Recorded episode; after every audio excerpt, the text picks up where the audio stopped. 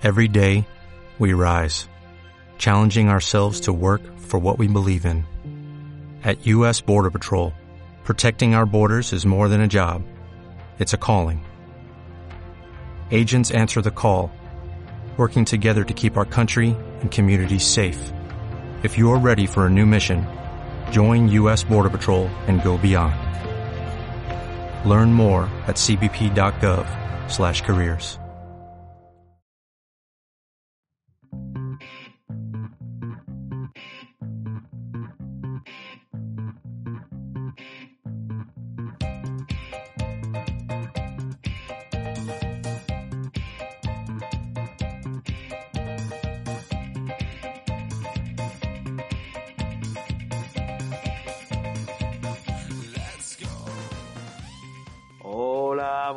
a todos. Estamos aquí otra tarde más en Retro Bytes, eh, desde Intimidad Radio, en el 106.4 de la FM.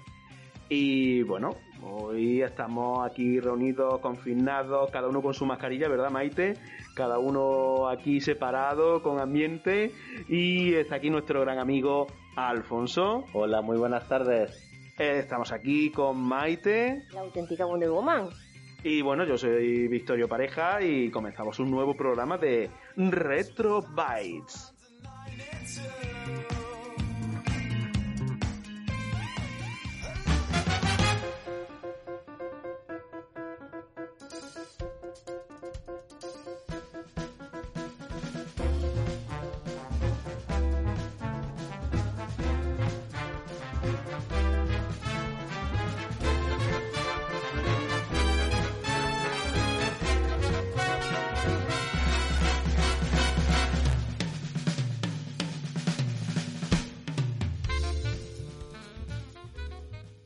Bueno, pues hoy tenemos gente aquí de público.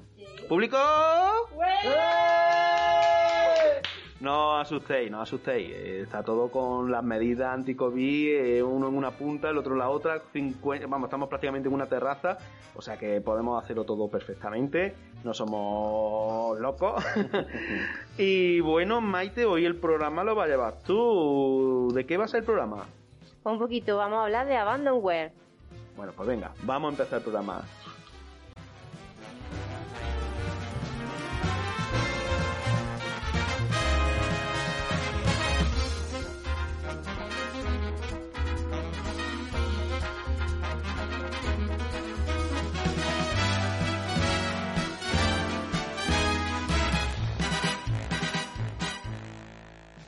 Muy bien, ¿me queréis preguntar algo para comenzar? Bueno, yo creo que la primera pregunta que se le ocurrirá a la gente, bueno, eso de abandonware, ¿qué es? que es, pues, Alfonso, la mejor forma de entenderlo es explicando lo que no es. Y no es un concepto legal, es algo que nació de la jerga de Internet, es un acrónimo de las palabras en inglés abandon y software, ¿vale? ¿Os suena ya un poquito más por ahí?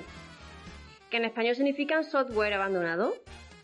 Como no es un concepto legal, no existe una definición formal, pero son comúnmente aceptadas las siguientes características. Fijaros, eh, se trata de software que ya no está a la venta y ya no cuenta con soporte por parte del fabricante, por lo tanto la única forma de obtenerlo es por medio de alguna descarga pirata. Y sí, pirata porque aunque se diga abandonware, sigue habiendo empresas que tienen derechos y nunca se sabe cuándo se va a explotar esos derechos de esa, de esa serie, de esos juegos y demás. Uy, que le he quitado el micro a Maite. Maite, sigue, sigue.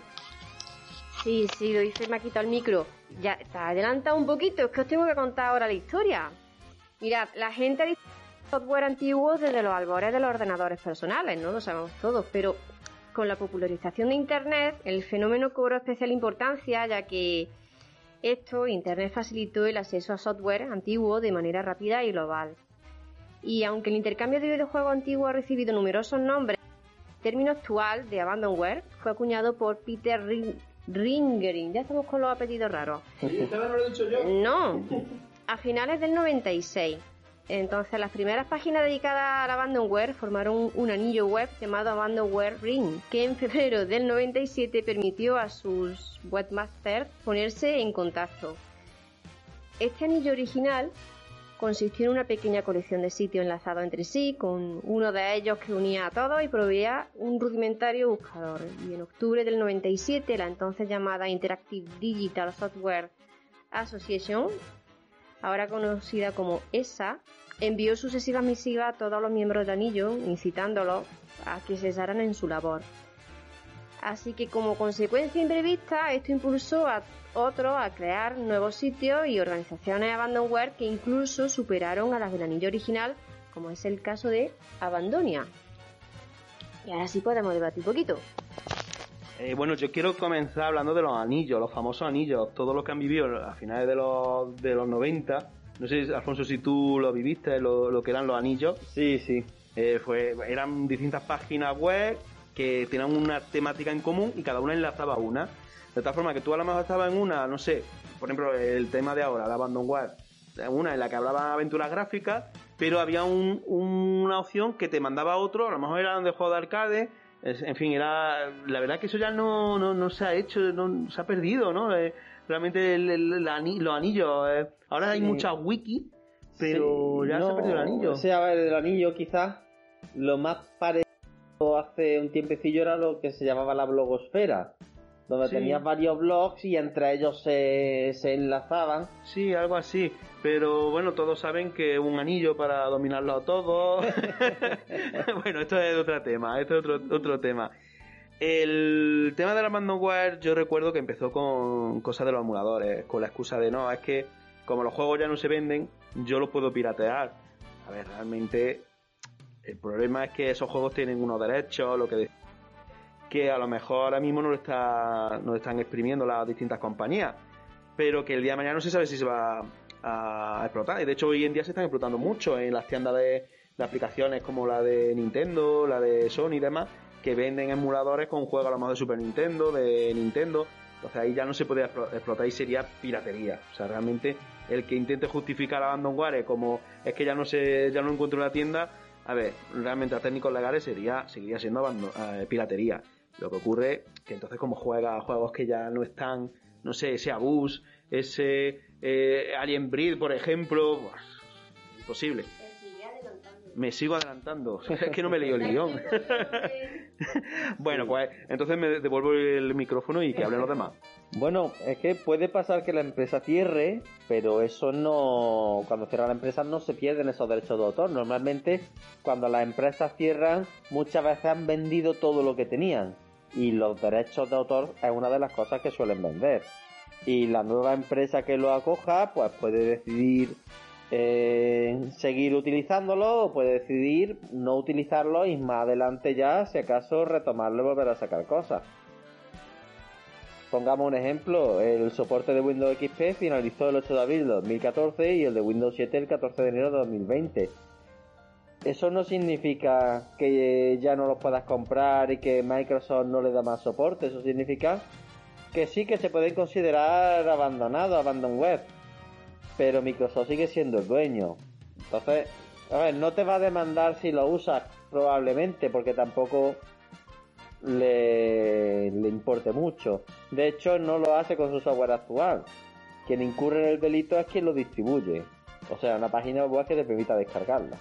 Sí, claro, realmente son las páginas web las que las que son las, que llevan la denuncia y demás. Eh, lo que, ocurre que normalmente esas páginas web suelen meterse en, servidores fuera de España o donde no tiene tanta importancia a lo mejor esa descarga. Pero bueno, actualmente existen muchos sitios web donde poder descargar Abandonware, como Abandon Socio, mi Abandonware. ¿Por qué no lo han demandado entonces? Eh, pues estas descargas siguen siendo ilegales, pero a veces los dueños de los derechos deciden no ejercer acciones, ya que no la es económicamente rentable. Es decir, los abogados no se pagan solos. Y como al mismo tiempo no le está causando ninguna pérdida económica, pues lo dejan así. Pero no nos confiemos porque no hace mucho Nintendo mandó cerrar varios sitios web que distribuían ROMs y emuladores de sus juegos y consolas. Y es que cuando a la empresa se le ocurrió sacar la Super Nintendo Mini, pues Emu Paradise, por ejemplo, tuvo que eliminar el software de sus servidores. A ver, realmente eh, esos juegos para Nintendo si piensa que es dinero que no, que no está ganando, porque recordemos que tiene tiendas de aplicaciones donde se te sigue descargando juegos de Super Nintendo. Entonces, claro, siempre van cerrándose, es difícil. Muchas veces a lo mejor encuentras el juego que quieres y ya, y ya no te lo puedes descargar.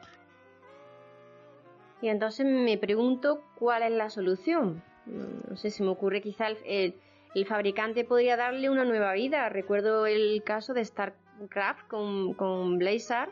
La empresa responsable sacó una versión remasterizada y permitió que de forma gratuita se usara el clásico. Pueden liberar el código fuente como pasó con Prince of Persia cuando en 2012 el creador Jordan Messner liberó la versión original para Apple II y ese también fue el caso de Descender en 1997 o incluso el caso que hemos comentado de Nintendo y otras compañías con las consolas clásicas mini. Sí, a mí lo que no me gustaría es que esos juegos se perdieran.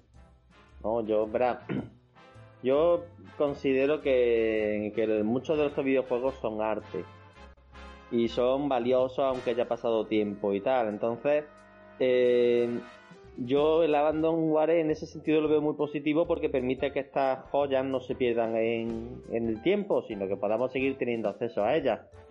Pero claro, si la empresa decide sacar una, unas consolas donde se pueda jugar a estos juegos, o si los permiten, eh, sacan versiones remasterizadas, liberan el código, eso es genial. Yo lo que me gustaría es que él siga estando disponible por si alguien lo quiere utilizar. El problema es cuando ese tipo de empresas se aprovechan antes de que le empiecen a quitar la licencia para sacar una versión remasterizada que es muy mala, que prácticamente un emulador lo, lo para volver a, cobrar por ese juego.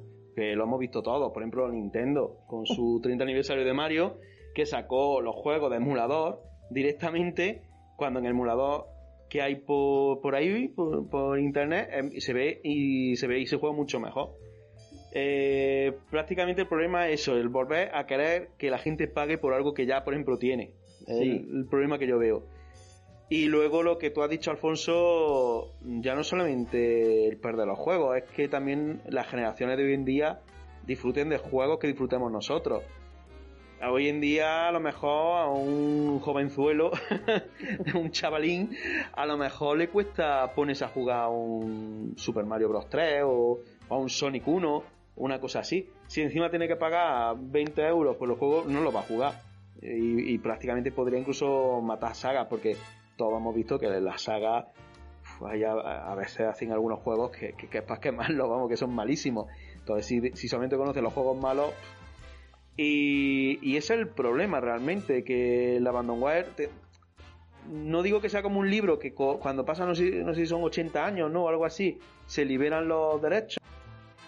Pero yo creo que los videojuegos se deberían liberar los derechos con, más antelación, porque es algo que envejece con más tiempo. O sea, un juego de los, del 79, como puede ser un juego de Atari Lynx, a día de hoy, ese juego mm, ya no se va van a jugar cuatro frikis como nosotros. Entonces deberían que darle a lo mejor 30 años, 40 años de vida para liberarlo y que estuvieran libres directamente, ya no te digo de código fuente, sino simplemente de, descarga. Creo que los juegos de Spectrum, creo que son los de Spectrum, están todos libres, me parece. Pero hace poco una compañía compró ciertos derechos porque se de moda el Spectrum para cobrar por esos juegos antiguos. Que realmente siempre está el que quiere meter la mano en, la bolsa para sacar dinero, pero bueno, no sé lo que pensáis vosotros.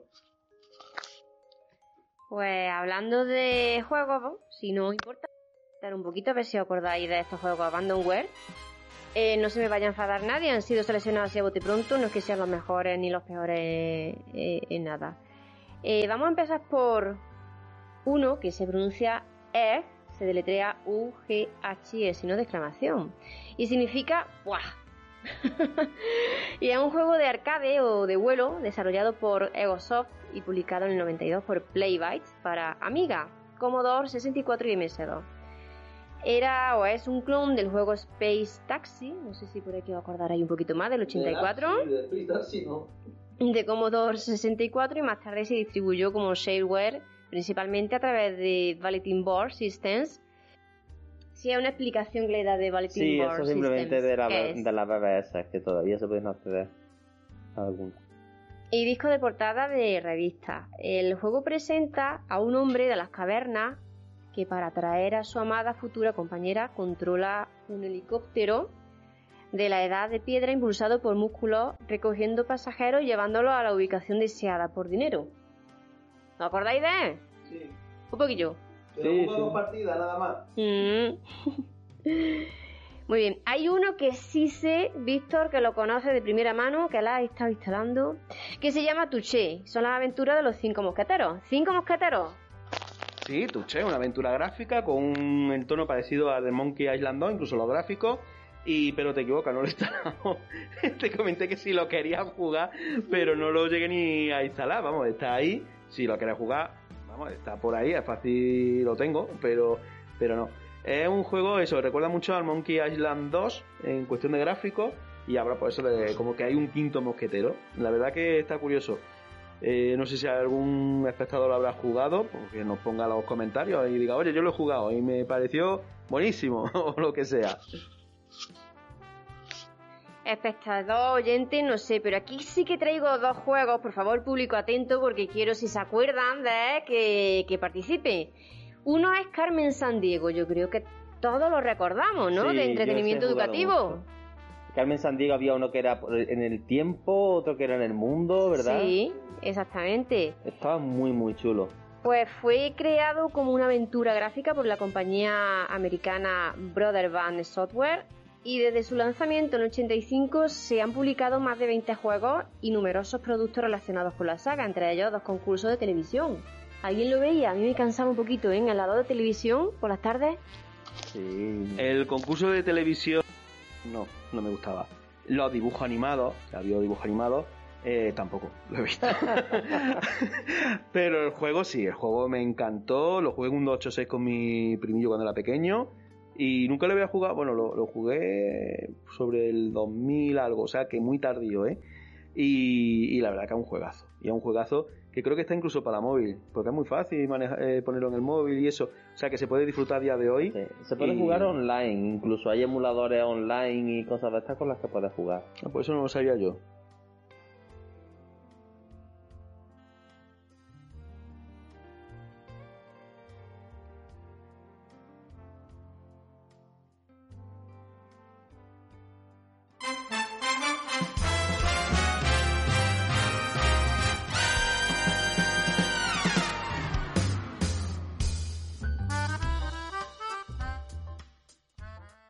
Pues aparte de los concursos de televisión, eh, también se crearon dos series de animación, juegos de mesa, historietas y libros de ficción. Eh, esta, esta aventura está orientada a estudiantes de primaria y su propósito es enseñar conceptos básicos de geografía, aunque debido a su éxito se han hecho versiones sobre otras materias como historia y matemática. El juego debe su nombre a una ladrona ficticia de guante blanco, mm, guante blanco, me acuerdo yo también de Lupin, llamada Carmen Sandiego, líder de una organización criminal, Vile, y experta en robar bienes históricos. Y el objetivo del jugador, que, que hace las veces de detective, es recabar pistas y llegar a los lugares correctos por los que han pasado o ha pasado Carmen y sus secuaces para arrestarles, mm, teniendo en cuenta los datos aportados y un razonamiento lógico. Claro, es que tú llegabas a, por ejemplo, llegabas a, a Inglaterra y, y tú entrabas, dices, voy a entrar al banco. Y en el banco te decían, pues Carmen Sandiego ha ido, ahora ha salido para un país que en su bandera tiene estos colores. Y entonces tú podías seguir investigando si no lo tenías claro, o podías decir de ir a alguno de los otros países. Y era todo el rato una carrera intentar pillarla.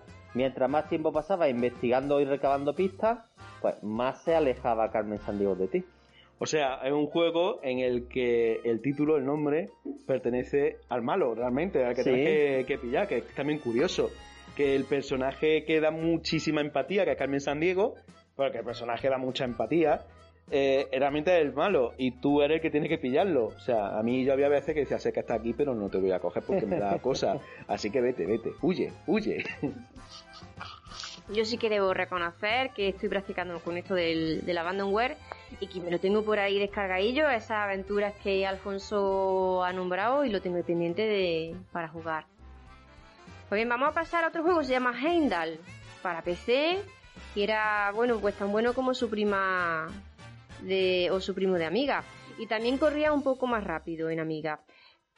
Todo en el juego es excelente, incluso si no eres un fanático de los elementos de arcade, y desde el momento en que comienza a sonar la intro hasta las batallas contra la serpiente. Eh, hace un tiempo yo lo encontré, lo hay también online, y le pregunté a Alfonso y consulté y dije, bueno, pero yo puedo guardar. Claro, son varias horas de juego y pues no era posible, así que al final no jugué a él, pero la verdad que tiene muy buena pinta. Yo creo que Víctor también lo conoce, Heimdall. ¿Nos puede hablar ahí un poquito incluso de la historia? Nunca lo he jugado. Muy bien, muy bien. Por favor, no entretenga. no, pero ¿sabía algo de o de la historia de aquello? Con mi sangre alemana que corre por mi venar, por supuesto que sé quién es Heimdall y todo. Conozco el juego por la revista La Micromanía de la época, el formato grande, ese juego de, la Micromanía de la segunda época y, me gustaba mucho y me hubiera gustado jugar.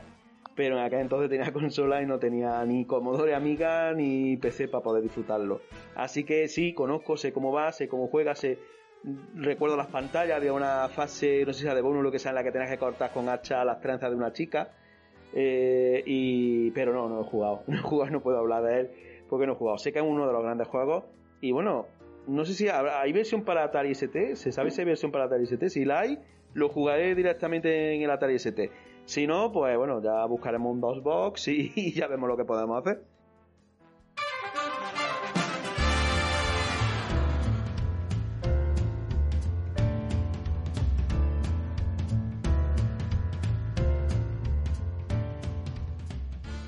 El siguiente juego, Hero Quest.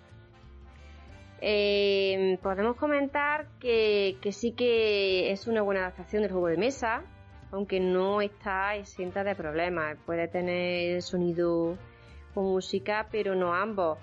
Es jugable, pero muy exigente en el modo de un jugador, sin personajes de inteligencia artificial. El sistema de guardar, cargar, agregar, quitar caracteres es bastante torpe. Eh, otros aspectos, por ejemplo, revisar los pasillos en busca de trampas de tesoro solo llega hasta donde se muestra la pantalla. O incluso si el pasillo que está fuera de la pantalla es adyacente al mismo bloque de habitaciones. Luego, los tesoros recuperados no se transfieren a la siguiente misión y recibes un equivalente en efectivo que se pueda guardar. y el juego no recuerda las misiones que hayas completado sin marca de verificación, por lo que a menos que estés tomando notas te encontrarás repitiendo misiones completadas. Pues vaya regalito, ¿no? bueno, a ver, en la época era bastante. A ver, yo aprovecho la oportunidad de que me está escuchando la gente por si alguien tiene un Hero que se quiera deshacer que lo done aquí al programa. no, a ver, es un juegazo. Yo quiero tanto el juego de mesa, que desgraciadamente ya no se encuentra, bueno, lo puedo encontrar por eBay a precios astronómicos, y aunque iban a sacar una reedición hace unos años, pero salió rana. Y no sé si el tío se quedó con el dinero, no sé. Y además fueron españoles. Una pena, porque es uno de los grandes juegos de mesa. Y en su parte de juego informático, pues era también otra maravilla. Con sus peros, que, que realmente estos peros que tú estás comentando se ven a día de hoy. Pero en esa época, el que no se guardase misiones, es que era lógico. Es que no, no se veía o sea, si a mí ese juego lo empiezo a jugar y veo que me guarda la misión, hubiera aplaudido y hubiera dicho, wow, qué pedazo de juego, cómo se lo han inventado, cómo se lo han Bueno, eso tiene un pase, pero que tú estés explorando la casilla y no te, no se te explore la casilla simplemente porque no, no está dentro de lo que te estás mirando en la pantalla, eso sí es un fallo. No sé, no sé. Yo lo veo, lo veo un juego muy redondo. Eh, si no te gusta Alfonso, pues mira, eh, a ver, abrir, abrir la puerta de seguridad ¿No? no, vamos a dejarlo. que siempre lo saco por la puerta, ¿eh? Mirad, ahora tengo que, confesar que he sacado desde aquí un juego eh, que casualmente encuentras con, cierta facilidad en, las páginas de Abandonware, pero que se comercializa actualmente. Y estoy hablando de páginas Abandonware muy bien administradas, eh, que todo aquello que no cumpla las características que antes hemos comentado no se deja publicar. Y se trata de Mortadelo y Filemón. amén ya del propio juego, de que necesita, mm, yo creo que en eso Alfonso estará de acuerdo conmigo, un programa completo. Es algo que yo he descubierto hace no mucho, eh, lo he comprado, he jugado y la verdad que me ha impresionado gratamente en muchísimos aspectos.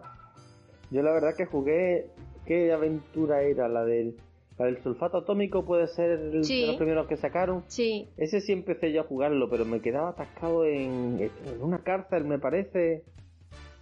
No sé si puede ser. Y la verdad es que no, no llegué nunca a salir de ahí. Creo que el sulfato atómico, no lo recuerdo de memoria, son muchas mucha aventuras. Formaba junto con otro que, que si lo jugaba los dos en ese orden, pues al final eh, te hacían la, la trilogía o la aventura completamente. Pues bien, ahora sí que voy, para mí, para, de esta lista, quizá el juego estrella. Y se trata de Hugo. Y es que tras la compra, cuento un poquito de historia, de IT Media, que era una empresa danesa, en pie desde el 89 a mediados de 2006, los juegos antiguos de Hugo se dejaron de publicar definitivamente. Yo creo que este sí que es el caso más puramente, así que podemos hablar de abandono cuerno, así con todas las de la ley. Y, a la vez quedaron libres de copyright. Eh, bueno, en España y en Argentina eh, podemos recordar el programa de Hugolandia o A jugar con Hugo, que era un juego interactivo que se jugaba en un concurso de televisión mediante el teclado de un teléfono. En España se estrenó en el programa Telecupón con Carmen Sevilla, que tiempo, y muchas personas lo tenían difícil pues por tener un teléfono de marcación de disco que, que este no, no esté, a veces no estaba ni cerca tan siquiera del televisor, el, teléfono o incluso quienes no tenían, ¿no? Por aquello entonces. La misión era manejar a Hugo a través de muchas aventuras para rescatar a su familia de una malvada bruja. Si recordáis mmm, algo que incluso mucha gente pone en entredicho el, el que esto se considere como un juego por la sencillez que tenía de pulsar el 1 o el 2, derecha o izquierda. Y tú lo veías en la tele, en el telecupón, y la gente se equivocaba, pero por montones. Y es que resulta que tenía un retardo que además no podía, no se tiene una explicación, no podían corregir eso. El juego de por sí tenía un retardo importante. Aparte de lo que hemos dicho, de que estés marcando a través del teléfono de disco, en fin. Bueno, hoy en día se puede jugar con, con un teléfono y tan solo es necesario por una aplicación como por ejemplo de TMF Joystick que, reconozca los tonos al pulsar las teclas. Claro, no es lo mismo, pero bueno, se, acerca bastante. Entonces, el mítico juego del laberinto de Hugo, que salió originalmente para las plataformas como 264 y Amiga, fue el primer juego que apareció de este querido personaje y las gráficas del juego eran muy buenas para la época, al usar gráficos de dibujos animados con voces digitalizadas al español. En menos de tres meses la fama del personaje, bueno, yo recuerdo que tenía, me compré hasta un reloj, un reloj de, Hugo, la, pantalla y tal, salía ahí Hugo. Eh, la fama del personaje permitió crear el programa Hugolandia para competir por escuelas presentado por Beatriz Rico y más tarde se incorporó en modo animatronic el propio Hugo. Eh, yo sé que iba un equipo de instituto en instituto y bueno, aquellos que se apuntaban y tal, y Beatriz Rico estaba presentándolo así como en remoto, porque y si no imaginaros Beatriz Rico los institutos, ¿no? Hubiese sido aquello apoteósico. Total, que en el 99 lanzan los juegos de Telecinco para PlayStation, pero desgraciadamente eran, eran con otro doblaje en lugar del, del Visto en Telecinco que era el de Pepe Carabia. Bueno, comentaros que eh, desde MS2 Club, buscar la página web MS2 Club, eh, han hecho una entrevista a Beatriz Rico en su podcast, muy interesante, yo lo recomiendo completamente, hablando justo de Hugo y de la etapa de Beatriz Rico en, eh, con el Hugo, y cuenta anécdotas es lo que dice, realmente había un retardo muy grande entre el teléfono y el movimiento y sobre todo si sumamos los teléfonos de disco, que tenías que esperar que girase completamente el disco, eh, había un retardo muy grande. Yo recuerdo estar viendo el programa y decir, pero dale a la derecha, Pero, pero es que qué malos, qué, qué tontunos son. En lugar de darle a la derecha, se han esperado hasta el final. Y claro, es que el truco estaba en que no te esperase. Tú veías que tenías que tirar a la derecha y corriendo marcaba porque el retardo era tan grande que podía tardar y, ya no darte tiempo a girar a esa derecha. De todas formas, os voy a hacer un, eh, ahora mientras estaba hablando me he acordado de una cosa. Realmente ese no es el primer videojuego en la televisión. Había otros videojuegos anteriores. Había uno que presentaba Irma Soriano en el 88 que se llamaba Kao o algo así. No, me acuerdo cómo era, que, se veía una, cesta así como de compra con gráficos de la época, imaginaros. Y entonces el espectador tenía que decir por el teléfono Kao y eh, caían unos productos. Era, creo que era de Colacao o algo así. Entonces tenía que juntar como, como si fuera una máquina esta de, de, de esta de, moneda, que tenía que juntar ciertos productos para conseguir puntos. Y recuerdo que había otro, lo que pasa es que ese sí que ya no me acuerdo cómo era. Que era como una nave que cada vez que decía Caudi o algo así, era como un asteroide, una cosa así. Ese, ese no lo recuerdo bien, ese tendré que buscar información porque es que me ha llegado el flash ahora ha hecho y me ha llegado y, ya no tengo tiempo de buscar información, pero pero no es el primer el primer juego por, ordenador a través del televisor, pero sí el primero que manejabas con el teléfono. O sea, el sentir, el tocar tú el teléfono como si fuera un joystick, ¡buah! Eso era futuro, ¿eh? Y no los coches voladores que todavía no existen. pero, pero vamos, eh, la verdad que, que fue un gran paso en la informática en España para que se metieran un poquito más adentro los videojuegos, obras de arte, porque hay que decir, Hugo tiene unos graficazos, ¿eh? Sí, claro. Unos graficazos increíbles. ¿Está usted ahí? Sí, sí, sí. Asunción, de usted en Granada. En Granada. Capital. Sí, sí. ¿Y juega usted al Cao Cao? ¿Cao Cao? Sí, pues mucha suerte. Vamos, pero mira, querías, eh, me quieres dejar un momento que salude a mis nietos, ¿sabes? Sí, ¿y su nieto quiere jugar? No, no, no, ah. es que se van al colegio. Ah, bueno. Vale, vale. Pero saludo a, Pepito, a Javier, a José David y a Daniel. Claro que Daniel está deseando de, de Muy bien, unos nietos guapísimos que tiene usted seguro. Y a Carlito, a Carlito que es el pequeñín. A Carlito es el pequeñín. Pues ahora juega al carrito, chiquitín. Ahora al carrito, a ver qué me toca. Suerte. Ahora, ¿cao? Sí, ahora. ¡Peña! ¡Peña! ¡Eh! ¡Pecao! ¡Peña! Esto, esto va por el chiquitín, 55.000 pesetas, vamos. Yo aquí lo que pasa en esto del caos eh, veo imposible ganar. Bueno, imposible no, sería posible, pero mm, no por mérito tuyo, sino porque tú te hayas equivocado y al final de la casualidad de que aciertes. Porque es que hay un montón de retardos. Porque primero, me tiene que llegar la imagen a través de la onda de la televisión. Luego, cuando yo lo veo en la televisión, me doy cuenta de que estoy viendo el botecito de Colacao y digo cao. Ahora, eso que yo he dicho va por la línea telefónica hasta el programa. Y en el programa alguien lo escucha y le da al botón. Ahí pasa un montón de tiempo y en todo ese tiempo ya han dado dos o tres vueltas los productos por la cinta. Y además que es verdad, porque acuérdate cuando llaman a los concursos y dejan la tele puesta, cómo va desincronizado incluso varios segundos, que se vuelve una caja tonta, empezar a escucharte a ti mismo unos cuantos segundos. Realmente estos juegos es así, era tómbola era una tómbola, porque tú podías decir caos, pero no, no, no tenés que atinar al, al producto, realmente, que ha dado la casualidad y mira, te ha coincidido. El truco estaría en decirlo dos o tres productos antes para que cuando le llegue a ellos ya sí. el que quieres. Vente a Hugolandia. ¡Hola, colega! Un fantástico paraíso donde tu amigo Hugo te invita a pasar las más intrépidas y nuevas aventuras con miles de premios para todos con la frescura y el encanto de tu nueva amiga, Beatriz Rico, que junto con Eva y Luis Alberto van a hacer que te lo pases genial. No te lo pierdas, Hugolandia, el país de los juegos. De lunes a viernes a las 18.15 horas, Telecinco, un otoño lleno de amigos. Sí, yo lo que he podido ver en los foros es que actualmente, no sé, a través de software y un tipo de aplicaciones, la gente, sobre todo en Argentina, sigue haciendo los doblajes. Y, hay algo que es meterle el doblaje de Pepe Carabia, no sé cómo lo hacen y que eso está como súper cotizado, ¿no? O sea, eso el que, le, lo, el que lo consigue lo hace, le hacen la ola. Porque realmente era lo que, lo que molaba, el tema de los doblajes. Bueno, pues ahora tú dirás. ¡Uy! Hemos llegado por los pelos, colega. ¿A qué esperas? Pon esto en marcha, colega. ¡Ay! Me ha hecho polvo. Ha sido súper ecológico, ¿verdad? ¡Cuidado que eres manazas!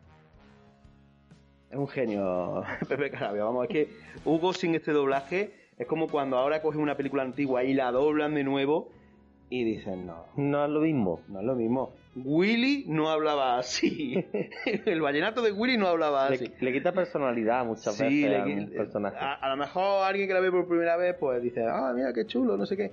Pero cuando cambian el doblaje, nos pasó con los Simpsons, cuando cambiaron el doblaje de Homer, aunque fue fuerza mayor, lógicamente. Y, y también con la saga Star Wars, cuando ya no estaba eh, Constantino Romero y ya salía de nuevo Lord Vader, no es lo mismo. No es lo mismo, aunque se intenta imitar, pero no es lo mismo. Y la personalidad de Hugo era Pepe. Que no tenga mucha idea, este señor era el, el papa de Cruz Raya, que salía con los malacatones y todo aquel sketch, pues este señor, vamos, lo conocemos por eso y es un clásico de toda la vida, un actor que ha salido en tantas cosas y ha doblado tantas cosas.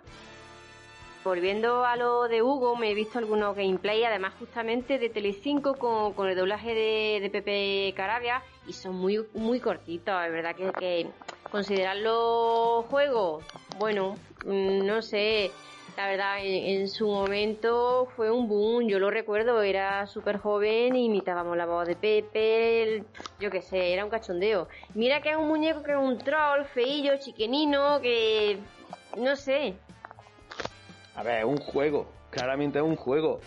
Que dure poco no significa que no sea un juego. Tú ponte Masterchef 6000 a nivel 10 millones. A ver cuánto te dura la partida de ajedrez. No, no. Que dure poco. A ver, normal que dure poco porque si lo haces largo, entonces mm, se haría eterno. No podrían. No sé, sería injugable. Entre el retardo, la línea telefónica, la factura del teléfono. ¿no? que ahora estamos acostumbrados a que el teléfono sea gratuito. Tú imagínate que pongan el Hugo con una línea 806. Entonces, vamos. Entonces, sí, un juego es. Es un juego. Tal vez para jugarlo en tu ordenador, muy sencillo. Hay juegos que son muy sencillos en ordenador también. Pero un juego es. Y con todas las reglas. Y hizo una voz muy grande. Porque incluso los padres, cuando veían al hijo jugar al Hugo en su ordenador, decían, ¡ay! Para practicar, el niño para acá practicar. Yo recuerdo también muchos programas, no sé si os acordáis vosotros, que llamaban a los padres y dije, espérate que se pone mi niño, que es el que sabe, que está practicando aquí con el Pong, y, y este es el que sabe. Y claro, el nene ahí con el telefonillo todo orgulloso, mira, mamá, Hombre. de hecho ganaste peseta. Es que en realidad es, es así. Eh, no sé si, bueno, yo me consta que habéis visto el documental este de Netflix de, los- de la historia de los videojuegos, no recuerdo mismo el nombre. Sí, sí. Eh, hay un capítulo en el que se habla de los concursos que hacía Nintendo a nivel nacional allí en Estados Unidos y los participantes eran niños. Niños que se tiraban el día jugando al juego, oye, y que al final ganaban dinero. Y los padres orgullosísimos diciendo, mi niño que es el que sabe. sí, sí, sí. Pero bueno, la cuestión es, es eso. El abandonware, a mí no me gusta usar la palabra porque realmente son juegos que te puedes bajar por internet, ya sea de mayor o menor edad. Pero hay juegos que no se deberían olvidar, no se debe- deberían perder, deberíamos recordarlos. Y por tanto de- debería de existir otra vez el programa de Hugo. Ah, Vamos a animar a Beatriz Rico para que nos mueva un poco y que todos nosotros los carrozas estemos ahí con los móviles intentando jugar. Y no, bueno, no sé, ¿algunas opiniones más sobre, sobre algo? Bueno, yo para cerrar el tema del abandonware, eh, a mí sí que me gustaría que hubiera algún tipo de, de biblioteca pública o lo que sea, donde estos juegos que ya definitivamente vayan a perderse, pues que no se pierdan y que estén disponibles. Pues has pedido un deseo y Victorio te lo hace realidad. Oh, Se llama Archiveo. No sé si lo... sí lo conozco. Realmente ellos se ocupan de guardar todo este tipo de software. Han tenido muchísimos problemas porque hay muchas empresas que lo intentan empapelar, como quien dice. Pero ellos lo que hacen es guardar todo el software que ha existido. Es decir, si antiguamente tenía algún software, ya sea de juego o no, o sea, de ofimática, cualquier cosa, y te gustaría conservarlo, pues con tanta seguridad. Pero muy probablemente si alguien lo tiene, son ellos. Ahí puedes encontrar versiones desde el MS2, desde Windows, el OS2 Y luego pues juegos de toda la vida como el, no sé, Flashback, eh, la Another World, vamos, juegazos que a día de hoy no se deberían olvidar. Aunque Another World han sacado muchas ediciones posteriores, pero es lo mismo. Saco un juego para pagar por el mismo juego. Os pongo un ejemplo. Hace poco estuve en una tienda, no voy así el nombre de la tienda, una game, y, y allí vi la versión de PS4 de Flashback. Flashback era, sí, Flashback. Eh, no era un juego, no sé si recordáis que era como muy parecido en gráfico a la No de War, pero era de mm, como de una de un tío que robaba al no sé, un juegazo, un juegazo. Pero ahí estaba la versión la versión de, PlayStation 4 que no era cara. A realmente no era cara. Eran 20 euros. Pero eran 20 euros por un juego que en su momento ocupaba un disquete de 1,44 megas grabado en un Blu-ray. O sea, yo no sé qué es lo que puede tener ese Blu-ray, pero por mucho que tenga, los gráficos eran vectoriales, o sea, que, y los gráficos lo sigan teniendo el mismo aspecto. La ventaja de un gráfico vectorial es que tú puedes tener una resolución de monitor de 640 x 480 o una de 2K o de 4K y no va a haber dientes de sierra porque son vectores. O sea, realmente ahí no es que haya que rehacer los gráficos. Y son 20 euros, que es poco. Dice, sí, es que es poquito, es que es poquito. Si eres fan, cómpratelo. Sí, perfecto. Pero son 20 euros por un juego que yo ya tengo. Que lo tengo para PC. Y ese es el problema, el volver a ver otra vez el mismo producto, en lugar de decir, mira, ya ha pasado 30, 40 años, pues mira, si lo, el que lo quiera está aquí. Y yo lo, doy, lo doy para que se, si quiero hago una parte más, pero no vende el mismo juego. No sé qué es lo que opináis vosotros, qué es lo que opina el público. Comentad. Hombre, yo creo que nadie quiere pagar por el mismo juego. No, a mí eso me da mucho coraje y el caso que más me, me quema entre comillas es de Nintendo hmm. porque es que llevan años vendiéndonos una y otra vez los mismos, juegos. Es que el, el, Super Mario Bros. normal y corriente ya en la Super Nintendo te lo vendían. Sí. En el, Mario All Star. pero, pero es que es peor todavía porque el Mario All Star por lo menos le hicieron un refrito de gráficos y tenía los gráficos nuevos, por lo menos hicieron algo. Pero hoy en día te vas a la eShop o a la tienda de Nintendo, como se llame, y te puedes bajar el juego de Nintendo, que ¿cuántos K puede ocupar? El, Mario Bros. 1, 60K, 30K, y te lo bajas y a lo mejor te cuesta, no sé, 3, 6 euros, pero es que sigue siendo el mismo juego.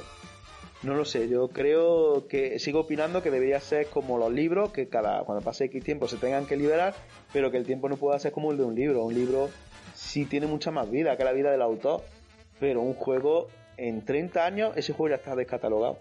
Otra cosa es que saque una versión remasterizada y que las cobras por ella. Pero por el mismo juego. El problema es que con esto del copyright se ha ido extendiendo porque hay propiedades intelectuales que dan mucho de sí. Y que aunque pase el tiempo, pues siguen teniendo gancho y siguen vendiendo. Entonces, yo ahora mismo no sé los videojuegos en, qué número de años nos, nos movemos. Pero más de 30 seguro.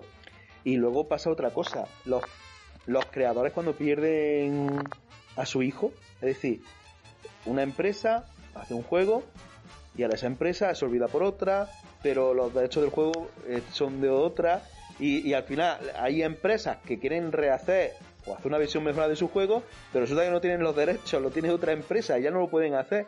Eso ha pasado muchísimas veces. Yo lo veo muy injusto, no sé, lo veo muy muy injusto. Creo que pasó con cómo son estos, los que hicieron el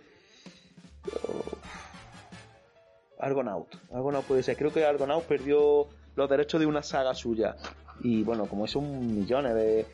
Pero encontrarte juegos de una plataforma y ahora están en otra. Por ejemplo, el, el, Golden Age de Nintendo 64. Los derechos los tenía eh, ya una empresa que trabajaba para Xbox. Incluso sacaron, hace poco salió una demo porque iban a sacar el Golden Age porque habían negociado con Nintendo o algo así para poder sacarlo en, su Xbox a cambio de otra cosa, pero al final se arrepintieron y al final no salió. Y el juego está completo, he llegado a ver vídeos para poder jugar. No sé, eso es una pena que las compañías aten, se aten uno a otro.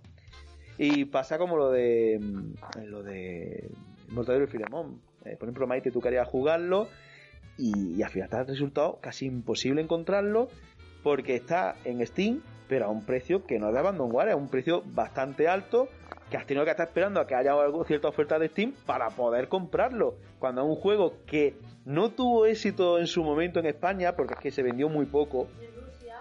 En, en Rusia, bueno, ahora se vendió muy poco, tuvo muy poco éxito y ahora encima tienes que esperar para poder comprarlo en Steam a un precio entre comillas razonable.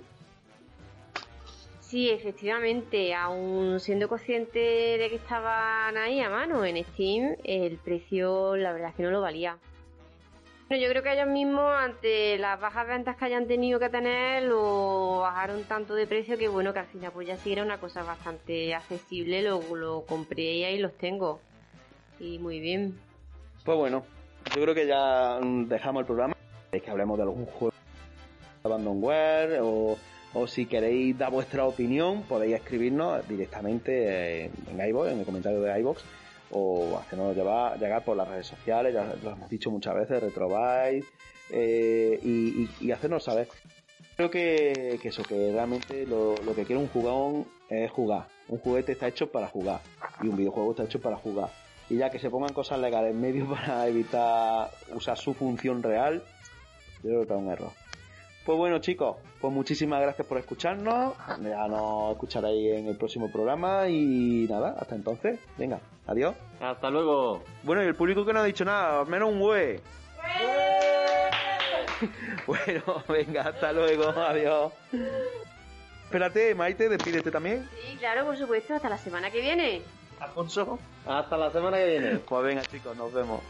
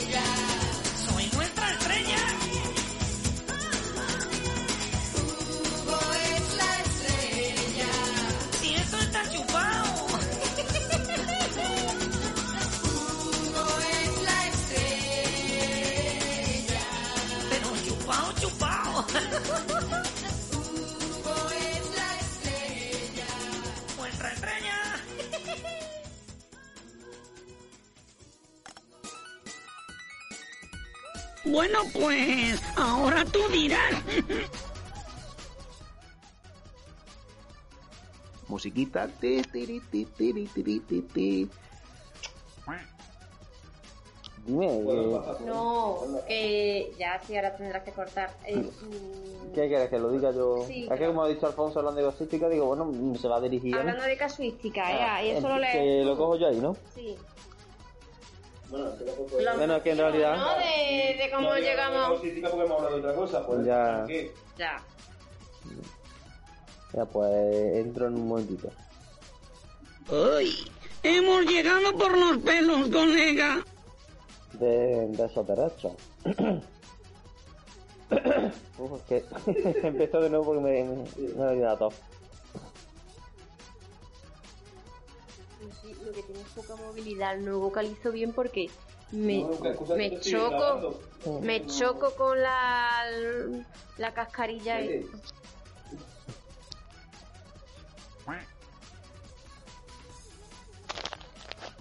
No, yo no iba a decir nada. Eh, no iba a hablar del Hugo ahora. Pero que estamos con otra cosa, que me quiero sin piso. Ah, vale, pero eh, quiero estar, veo Hugo y ahora veo. Ya que tú sabes lo que pasa, maestro, yo he leído muchísimos cómics de Mortadelo y Filemón, pero jugar a los juegos, jugué nada más que al primero. Mm, ¿Lo pauso? son sencillotes, no tú déjalo además que no estamos grabando demasiado, ¿eh? Sí, no me. ¿A qué esperas? Pon esto en marcha, colega. Iba a decir algo y se me ha ido en relación con esto. La toma falta. ¿Cómo se Ah, sí, sí, no, no, no, lo que quería decir era el retardo. Por sí, porque así era el que tenía el sistema cuando tú pulsabas, que normalmente era el 1 o el 2. Sí. El chico que además ha, ha unido lo que tú le podías cortar con lo que estás hablando. Mm. No puedes un corte así. ¡Ay! Me ha hecho polvo. No tenés el micro. Pues no sé. ¿Qué, qué más? Pues.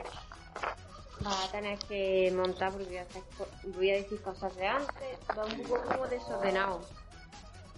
Eh,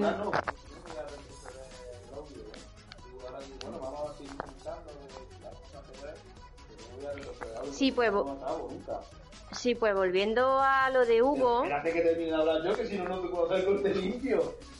Y ahora más fuerte. ¡Cuidado que eres manazas! ¿Verdad? Ha sido súper ecológico, ¿verdad?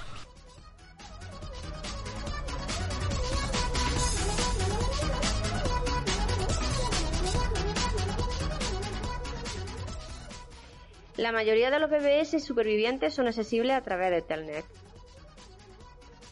No sé qué he dicho. lo que dejé ahí, no sé si me la metió. Es como una letra pequeña o lo que sea. ¿Lo he dicho bien? Sí. Ah. ¡Somos la repera!